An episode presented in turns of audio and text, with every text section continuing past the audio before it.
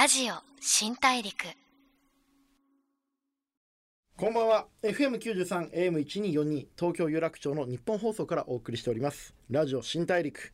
ザ・ブレイクスルーカンパニー GO の代表で PR クリエイティブディレクターの三浦貴大です。さあ、えーいろんな生き様人生を送っていらっしゃる方々とお話してまあ自分のビジネスだったりとかまあ生き方ですよね。そういったものに対する心得とか、えーいろんなビジョンみたいなそういったことをまあお話ししながらまあリスナーの方と一緒にたくさんの発見を重ねていく番組ラジオ新大陸。今週のゲストは先週に引き続き百獣の王武井壮さんです。お知らせの後登場していただきます。お楽しみに。ラジオ新大陸。ザ・ブレイクスルーカンパニー GO の三浦貴大がお送りしていますラジオ新大陸先週に引き続きお迎えしたのは武井壮さんですよろしくお願いしよろますしくお願いします。お願いします武井壮です。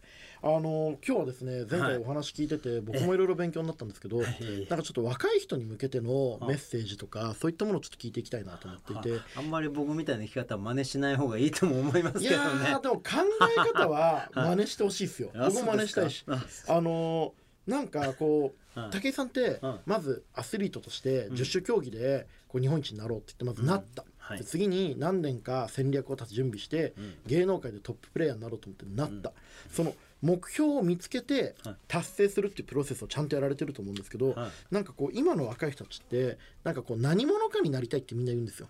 はでもその何者かが大事じゃないですか実はうん。そこが目標が見つからないけど、うん。なんとか有名になりたい何者かになりたいみたいなことをうん言う人たちが多い中で、うん。武井さんそういう方たちについてどう思いますか？僕もまあそう思ってた時期もあるし、はい。あなんとかしたいなって思ってたんですけど、はい。じゃあ何者かになるって何なのかを、うん。一旦考えてみたらいいかなと思います。うんうんうん僕もそれを考えた時期があって、うん。僕もな何か特別な人になりたいなとか、自分らしい人生を送りたいなと思ってたんだけど、うんうんうん。じゃあそれって何がそれに当たるの？って自分で考えてみたんですよ。うん。そしたらその、何とかしたいの内容をうん。一個ずつ書いてったんですよ。はい。そしたら俺が思ってる何者かって結構シンプルで、はい。まずお金は欲しいと。はいはいはいはい。はい、もう金持ちになりたいっていうのは、はい。まず1個目に出てきたんですよ、はい。今の例えばその時俺収入まだ30歳ぐらいではい。200万あるかないかだったんですよ。1年間でもう1年間で、はい。でもう200万もいかないぐらいかな。で、うん。経費とか引いて100万切ってたんで,、うん。でもうあれですよね。非課税。非課税。はいはい。税金払わずにはい。日本のインフラやら、はい。サービスやらでほぼあの税金も払わずはい。に39ぐらいまで、はい。あのほぼほぼ、はい。あのはい非課税で。フリーライダーフリーライダーのはいはい。本当最先端を言ってたと思うんで、はいはいはい。だすごい日本に感謝してるんですよ。なるほどなるほど。本当に高額納税者の皆さんありがとうって思いながら今してたんで、恩返ししてますもんね。今だいぶ払ったなと思うんですけど、はいはいはい。でももうなんとか本当に、はい。でもそのぐらい十分あの僕は日本のあの暮らしをやっぱり世界で一番平和で盗まれないし、あの盗まれましたけどねスペインでね。海外かあれは。はいはいスペインでは盗まれるけど日本はそういうのがないし、はいね。傷つけられないし、はい。まあたまに事件はありますけど、はい。そういうことに巻き込まれる可能性も少ない場所で、うんうんうん。本当に豊かに暮らさせてもらって、うん家もなくても8年ぐらい友達ん家とホテルと渡り歩けたしみたいなことがあったんで、はい。なななんでしたっけ？何の話してんでしたっけ？そういう何者かになりたいってる若者たちに対して。そう、はいそんな時期が僕にもあったので、はいなんだろうなと思ったらまあ今は足んないのまずお金だよなっていう。うんでまずお金持ちになるっていうのと、はい。まあ、僕はあとは知名度が欲しいって思ってたんで、はい。街歩いてたらあ武井壮だってなって、うんはい。その場が価値があるものになりたいっていうことがあったので、シンプルに考えたらこの2つだったんです僕に今足りないものって、はい。スポーツの能力はあったしもう、うんうん。えー何かの競技をやれば、うん。あの全日本クラスに必ずなれるっていう自信も持っていたので。はい。あのあと何足んねえのかなと思ったら知名度とお金だったんですよね。ん。はい、で とにかくじゃあその2つを手に入れるための作戦を練ろうと。うん。でお金欲しいんだけど、はい。ただいっぱい働いてお金持ちになるのははい。楽しくない。はいはいはいはい。なるべくうんあの働かずにはい。お金持ちになりたいっていう。なるほど。だから、はいとにかく何者かになりたいとかっていうのってもう欲求じゃないですか,、はい。で欲求を全部書いてったんですよ、はいはいはい。もうやりたいこと具体的に。はい、はい。欲求を全部あの言語化して、はい。もう文章化して、はい。あの働くのはそんなに長いこと働きたくない、うん。うん働きたくないって本当なのかっていうのを今度書いていくんです、書くとリアルになりますよね。あれこれ俺本当に思ってんだっけみたいな。だからこういうことをしたくないんだっていうのがはっきりしてくるんですよ、はいだからやりたいこととやりたくないことを全部書いていくんですよ、うん。すると、まあ、働きたくないわけじゃないんですよ。はい。いいお給料ではい。楽しいお仕事はしたいんですよ、はいはい。だけどあの普通に時給1,000円とか、うん。あの時給800円とか、うん。当時僕ができるバイトなんてそんなもんだったんで、はあ。時給1,000円以下で、はい。あの自分の1時間をはい。売りに出すっていうことははしたくない、はい。ではっきりそう書いてあるんですよ、はい。その時にこうはい。何か書いたものには、はいそういう記憶もあって、はい。じゃあ何になるんだ？単価が上がればいいっていうふうに書いてあるんですよ、はい。まず単価を上げるべき、で今僕が単価上げられるものって何かって言ったら、うん。スポーツのうん。トレーニングの知識がはい。日本で一番僕の需要の高いもので、うんうんうん。一番高く売れると、うん。じゃあそれをまず一回うん。最大値をつけてみようと思って、スポーツ選手に一旦売った時期があったんですよ。なるほど。スポーツトレーナーとしての日本一高いスポーツトレーナーそうです。あの、はい。最大値はを自分でまず自分の最大値を今の能力での最大限の値を出してみようと思って売ってみた、はい。それはスポーツ選手に。はい。その値段がまあそこそこだったんですよ、はい。まあなんて言ってプロ野球選手の自主トレにうん。コーチとして呼ばれて、一応はい何日いたんだっけな4日間か5日間いたんですよ。はい。コーチとして5日間。はい、走り方と、はい。その走るトレーニングみたいなものを教えフォームとトレーニングのやりで方ですよね。僕のメソッドを教え終わったらもう帰りますって言ってて、4泊ぐらいしたんですよ、ね。はい。それで、はい。確か50万ぐらいもらったんです、はい。はい。だからまあ日当10万だと、うんうんうん。はい、もっと取れそうですよね。もっと取れはい。そうだけど、はい。取れなかったです。なるほど。やっぱりその時の僕にはい。知名度がないから、うーん。あ十種競技って言われても、うんうん。その十種競技にも知名度がないから、あんまり知らないし、うん。であの僕がどれぐらい動ける人で、うん。どんなメソッド持った人かっていうの人が知らないから、うん。じゃあそれをうん。1日20万で売りますよって言ったって、うん。買うやついないんですわ。うん。だけどあのプロ野球選手そのプロ野球選手は知人の紹介で、はい僕のことをすごくよく知ってる人が、はい。あのその人が僕の知名度となを証明する人となって、はい。はい。こんなすごいやつがいると、はい。でこういうふうに競技をうまくしたんだって言ったら、あじゃあ一回来てほしいっていうことでうん。初めてついた額がそれだったんですでその以前にもちょっとトレーナーみたいなのやるために台湾に行ったんですよ、台湾プロ野球のコーチ、はいはいはいはい。その時は月給が70万だったんです、はいはいはいはい。だからそれよりは低いじゃないですか、日当で言えば、はいだから最大値トレーナーとしての最大値ははそれがその時の最大値はそれだった日給10万円くらい。あただそれでその選手が次の年とその次の年盗塁を取っちゃったうので跳ね上がってまた。伝説のコーチみたいになりますね。そうです。あのはい4日間見ただけで、はい。あの盗塁王が2年連続でできたっつって、うんうんあの僕の能力じゃないんですけど彼の能力が高いところを、ただうん同じスピードではい。疲れないようにするにはどうしたらいいかだけを教えたんですよ、はい。そしたら後半疲れてきちゃって通り数が減るのが悩みだったんで、はい。じゃあ同じメニューやっても、はい。疲れない技術だけ教えて帰るわっつって、はい。じゃあ今日と明日同じメニューやろうっつって、はい。で明日の方が疲れなかったら本当でしょっつって、はい。じゃあこういうことを走ってるうちにやってみてって言ったら、はい。それができるようになってなるほどまあほらもうできるじゃん、はいはいはいじゃあ一年中ずっと多分元気に走れるから来年は取れるよって言ったら、取れたんですよね、はいはいはい。大して教えてないんですよ。はい。本当に5分ぐらいの会話でそれを達成してるんでだからぶっちゃけ日当は10万なんだけど、うん。僕が本気で仕事してるのは、まあまあ5分10分のものはないんですよ、はいはいだ結構な、まあ、5分10分だとしたら6倍して1時間だとしたら、それで50万もらってるんで、はい300万もらえた300万ですね。っていう感覚なんですよ、僕の中では。はい。であとは野球選手とキャッチボールしたり、うん。そその子とキャッチボールしたり、はい。まあ、一緒に僕も楽しく走ったり、はいなんかただ遊んでるだけなんで、はい。やっぱうめえなノックうめえなとか思って、どうやってボールにあって入ってんのかなとか、はい。ずっとそれをパクろうと思って見てたんで。逆にもう学んで帰ってくそうそうそうそれであの何やってんの？守備の時とか、バッティングの時何考えてんのか全部聞いて、それをおしゃべりできるようにはい頭の中はい。でエピソードに変換してたんで、これはもうむしろ儲かってる。なるほどなるほど。300万プラス、はい。プロ野球選手のトレーニングのエピソードトークをできる俺になってる、はい。はい。はい。これはもう芸能にも使えるし、はい。後の引き出しだと思う、はい。はい。はいめちゃめちゃ稼いだんその時。なるほど。もうはい。形にあるものないもの含めて。はい。でもそれって本当構え方が違うだけで全然変わりますよね。はい、だからこれが、はい。まあなんか価値の作り方だっていうふうに考えて、はい。じゃあもっと楽しくするんで僕スポーツを教えるの好きじゃないんですよ。ああそうなんですか。なんでかって言ったら、は僕の方法ははいシンプルなんで、はい。余計な嘘つかないから、はい。これをこうしたらこうなるじゃんってことを教えるだけだからすぐ終わっちゃうんですよ。それ僕もすごい思うことあって僕この間「言語化力」っていう本書いたんですけど、最初書いた時40ページくらいで話が終わっちゃったんですよ。はあのー自然にやってることってうん。意外にもうシンプルだから割と真実ってすぐ終わっちゃいますよい、ね。そうなんです。で、はい。それは自分の中で終わるっていうより、うん。誰かに渡したら、はい。その人もできるようになるから、はい。僕のこといらなくなるんですよ。うんうんうん僕のこといらなくなるためにはい。最高の仕事しなきゃいけないってこんな切ないことないじゃないですか。いやーこれ本当そう。コンサルタントのジレンマってまさにそれなんですよ、ね、仕事になんないじゃないですか、はい。いい仕事すりゃするほどはい。クライアントいなくなるんだから、そうなんですよ。僕はこれをなりわいにすべきじゃないってことですよ、はいだってずっと不安になるから、はい。だって俺が最高の仕事したらこの人はできるようになって、はい。俺をいらないって言い出すわけだから、い。やーそうなんですよね。そしたら嘘つき出すんですよ。ね。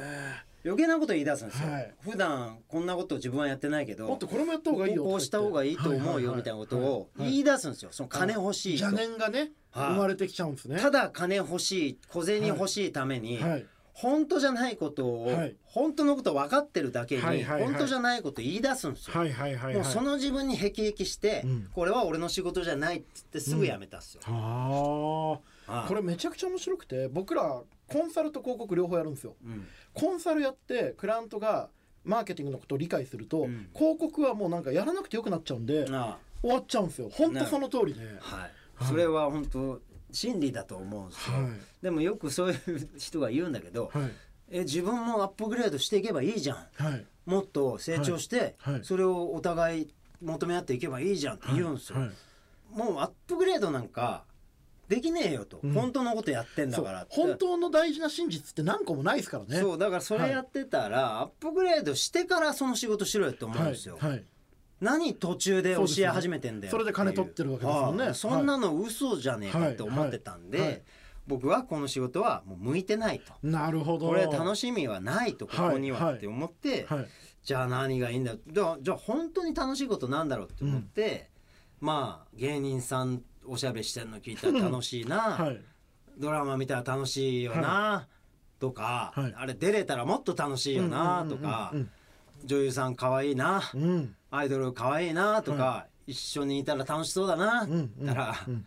いやもうほらなっつって、うんだから俺はやっぱり有名になってタレントさんになるのが一番近いようんなしかもギャラいいよな。なるほどなるほど。でしかも1時間例えばコマーシャル撮ったら何千万とか言ってるよっつって、時給が全然何千万じゃねえかっつって、はいはい。ハリウッドスターどうなんだって、今度調べたらハリウッドスターのギャラ、なんだ50億1本ってっていう、うすげえなと思ったんですよ、もうこれじゃんと思って、はい。だから俺は有名になりたいわけだし、はい。お金が欲しいんだから、はい。両方両立できるの芸能界じゃんっていう、なるほど。で芸能界でいる人たちの能力をかき集めたら、うん。スポーツで僕よりできる人はいないと、はい。だったらもうそこ独り勝ちじゃんはい。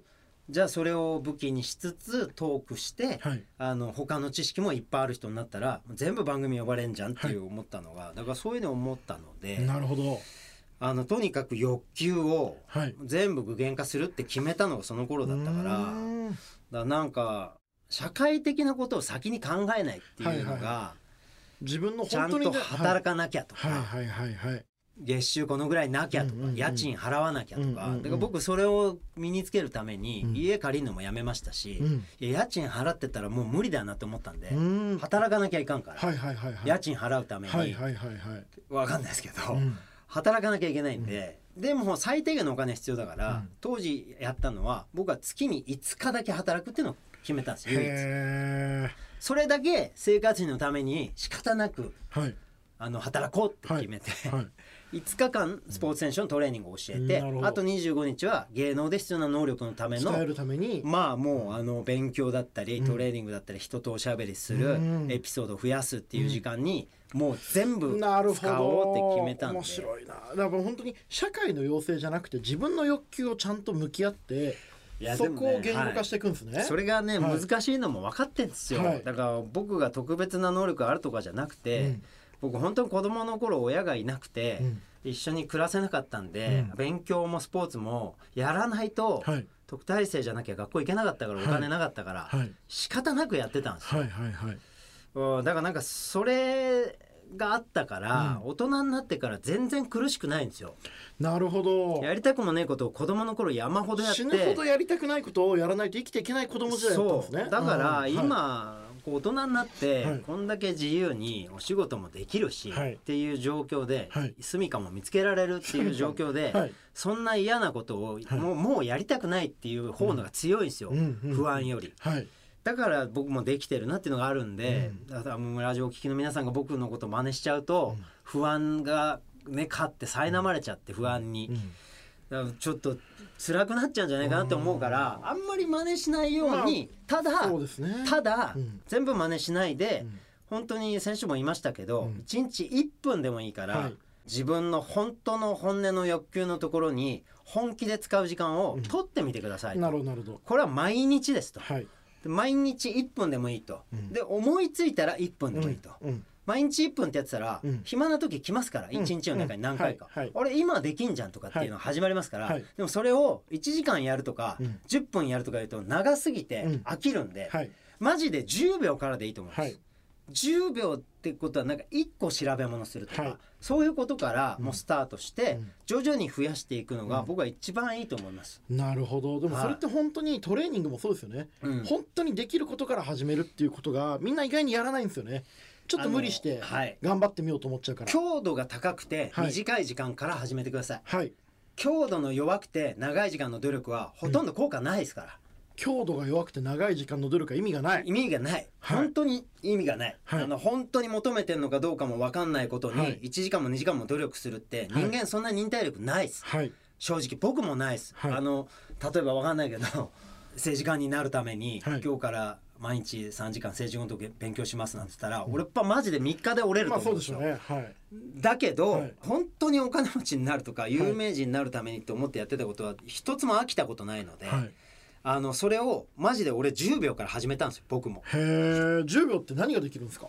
何でもできます。例えばだ僕は芸能界で一番足早くなりたいと思ってたから、は毎日かん思いついたらうん。100m を全力で走るっていうのをやってましたし、うん。大体10秒で走れてたんではい。で毎日1本10秒全力で 100m 走ってたら、はい。ずっと走るスピードが落ちないんで全力を出すっていうことこそがまあ実は大事だったりするんですね。体を動かすはそうですけど、はい。学ぶっていうことも、うんうん。じゃあ何がそれに当たるかって言ったら本当にうん。その知識が欲しいもの、あの世の中でいいと言われてるからそうとかじゃなくて、うんあの本当にそうなりたいとかその知識が欲しいものを10秒っていうのが一番強いってことはいです。はいはいはいだから本当にあの、はい、長くて弱い努力はするなってうん。僕は思いますけどね。なるほど。えはい。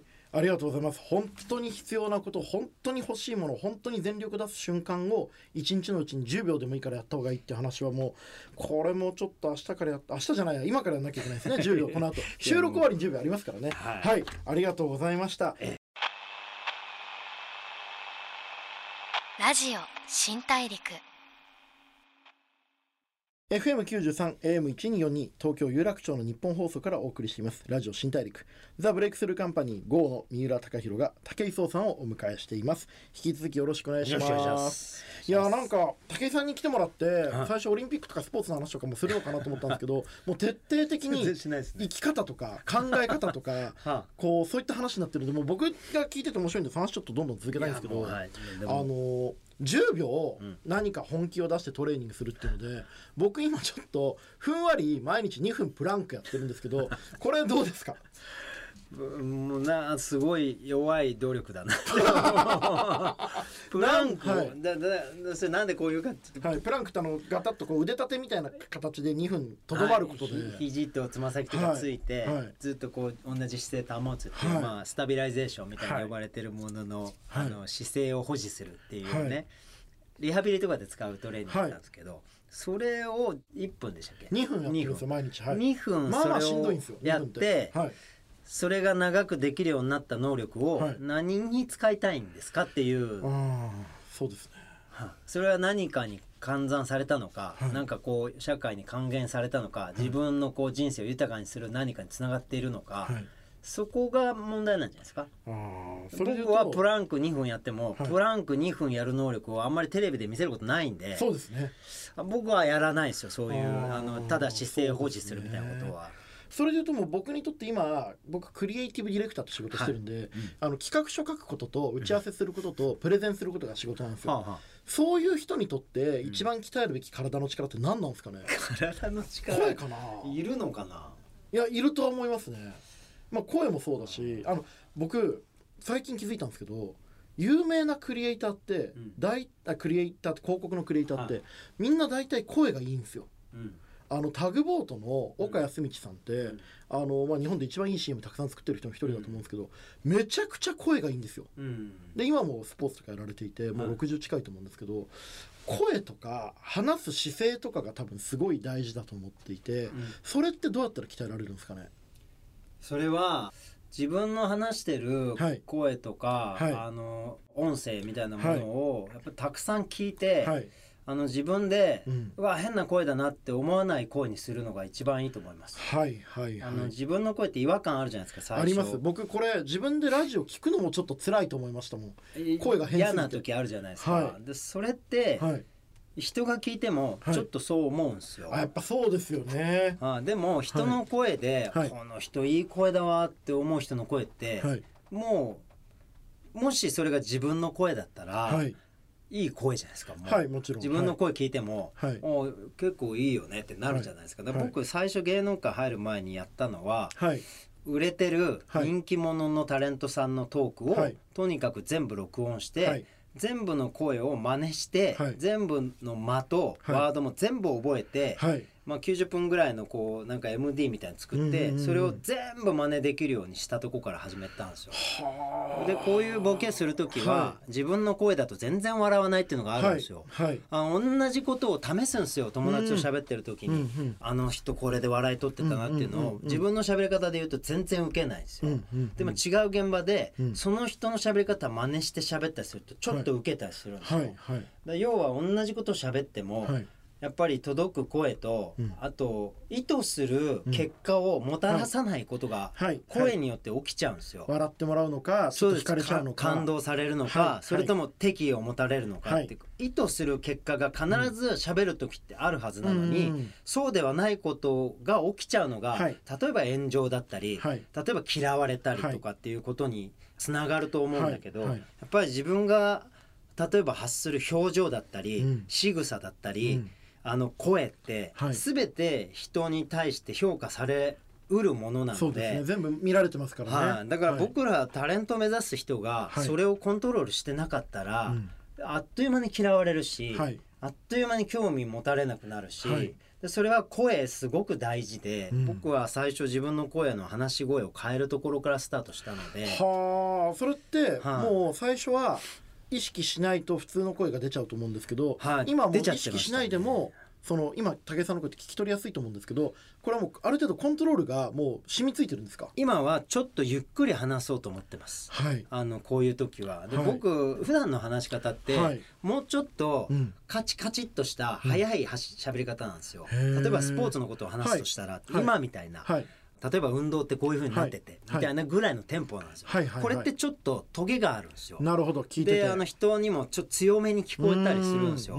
それってあの決してタレントとして向いてないんですよ、ちょっとコーチとかになると、はい。こういう方がはい。選手たちにははい届くんですよ。教える仕事ですし。ちょっとピリッとするし、はい選手たちも、あやんなきゃってこうん。う感じちゃう、うん。ちょっと命令系なんで、うんうんだそういった声の出し方が僕の主だったんですよ。はい。それがメイントーンだったんですよ。はい。それがあの人に愛されないんだっていうことをすぐ気づいて、はい。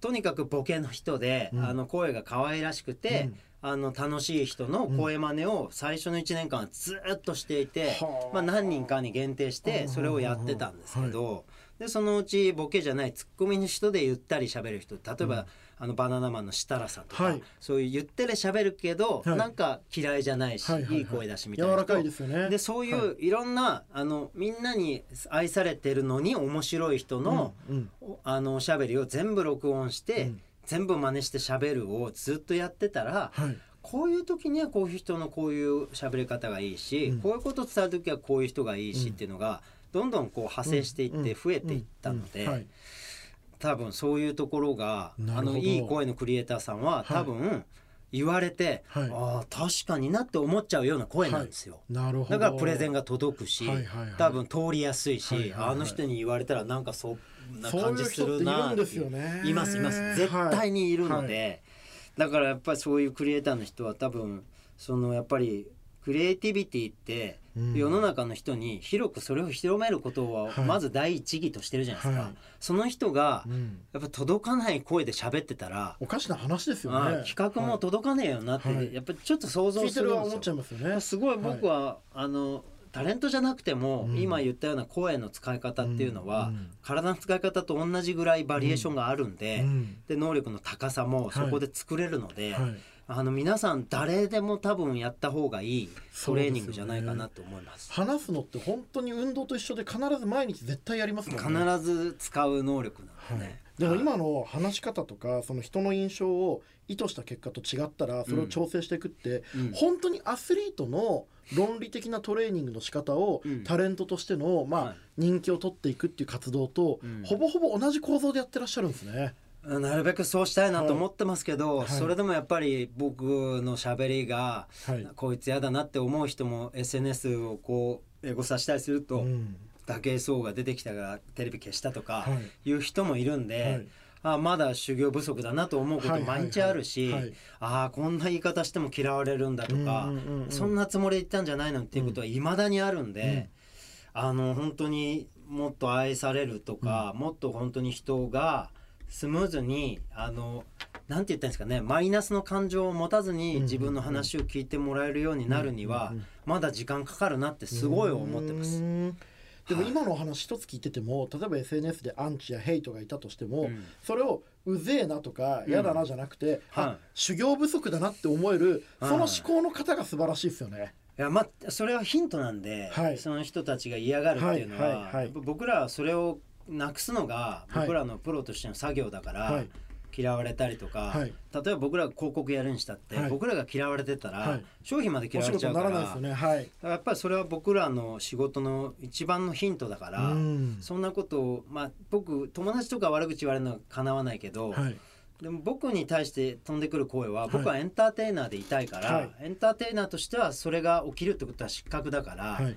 僕の原点ポイントだと思ってるんでうん。それはもうヒントだと思って、はいあの受け止めて、はい。なんとかこういう人がはい。心地よくなるようにならんかなと思って、そういう嫌なこと言ってる人に DM 送ったりして。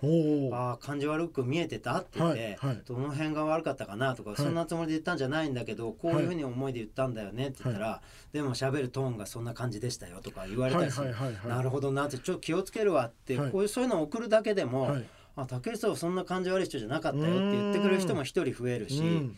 そういうのをやっぱりあの日々なるべく一人でも武井壮出てたら見たいって思ってもらえるようにと思って活動はしてるんで、なるほど。SNS は僕にとってはそういう情報収集の場でもあるし、はい僕にとって武器になるしファンを増やす武器にもなるしすごく。いい感じにフォームのチェックですよね。まああそんなこういうふうに見えてんだ。こういうふうに悪く見える時はあるんだっていうことが。フォームとあとはい実際それで放った球だったり、実際にそれで出たスピードだったりのチェックです。はい、なるほど。はい、フォームは自分で思ってるだけなんで、はいそれは人にとっては心地悪いものにもなったりするから、スピードやインパクトっていう成果になるわけですね。結果、はい、結果のチェックをそこでしてなるほど。ありがとうございます。めちゃくちゃ面白かったです。ありがとうございます、武井壮さん2週にわたってい。ろんなお話、本当にありがとうございました。ありがとうございました。ラジオ新大陸。FM93 AM1242 東京有楽町の日本放送からお送りしてきました。ラジオ新大陸。